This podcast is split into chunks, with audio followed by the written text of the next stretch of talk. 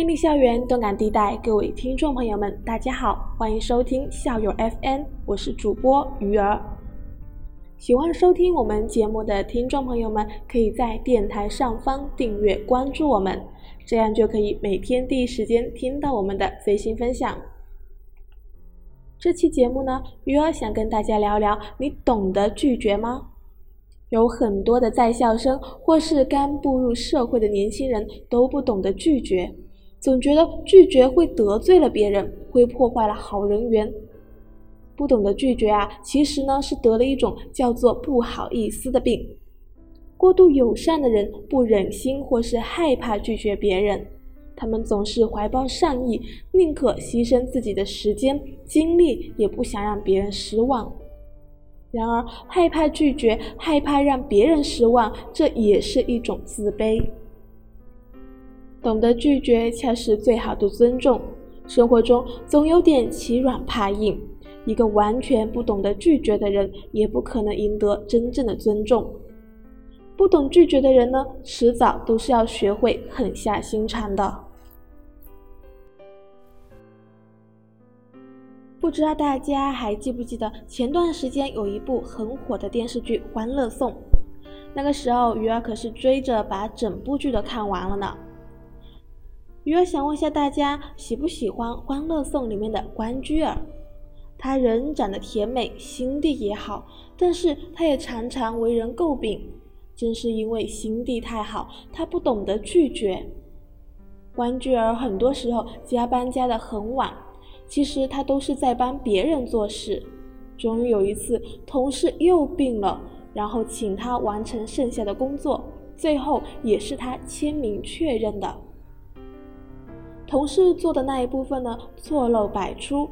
经理知道后，却只骂了关雎尔，因为最后签名的是他，所有的责任都应该让他来承担。而那个同事出事之后，一句话也没替他说，也没有一句安慰。关雎尔傻白甜的行为，其实也是今天许多人的写照。因为想要塑造自己良好的形象，所以对朋友的请求来者不拒。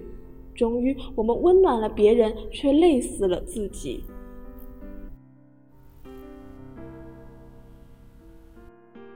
不懂得拒绝的背后啊，是因为我们常常把自己放在了一个太重要的位置，帮得了一次就会有第二次，帮得了第二次就有后面的无穷多次，而无休止的帮助背后，往往是始于感恩，终于嫌隙。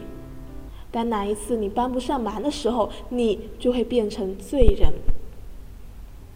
不懂得拒绝别人的人，有意无意的其实是把自己当成了超人，而他们之所以不懂得拒绝，其实正是因为他们跟超人一样，根本没有弄清楚自己到底是谁。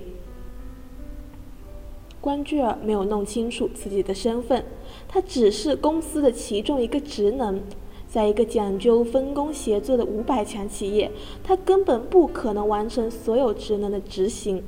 所以他累死累活，最终也只能得到别人一次次的质疑。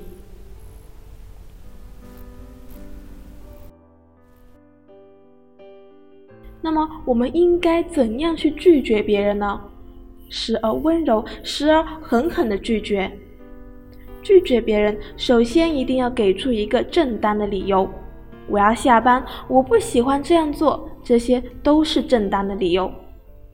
哪怕就是单纯的不想搬，我不想，这样也是最好的理由。如果不想伤害别人的面子，那就把话说的圆滑一点。拒绝啊，不是说对来者的侮辱，相反，不浪费大家的时间，是对双方最大的尊重。而每一次的拒绝，你都是再一次回答了一个重要的问题。也促使对方思考这样一个问题：我到底是谁？